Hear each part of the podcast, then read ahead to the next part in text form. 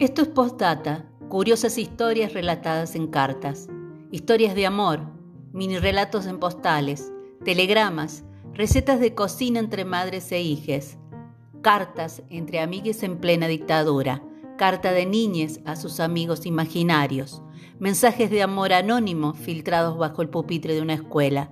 Son algunas de las tantas historias que relataremos, historias individuales que nos hablan de historias colectivas y nos invitan a reflexionar sobre quiénes somos y cómo habitamos el pasado, el presente y el futuro. Postdata.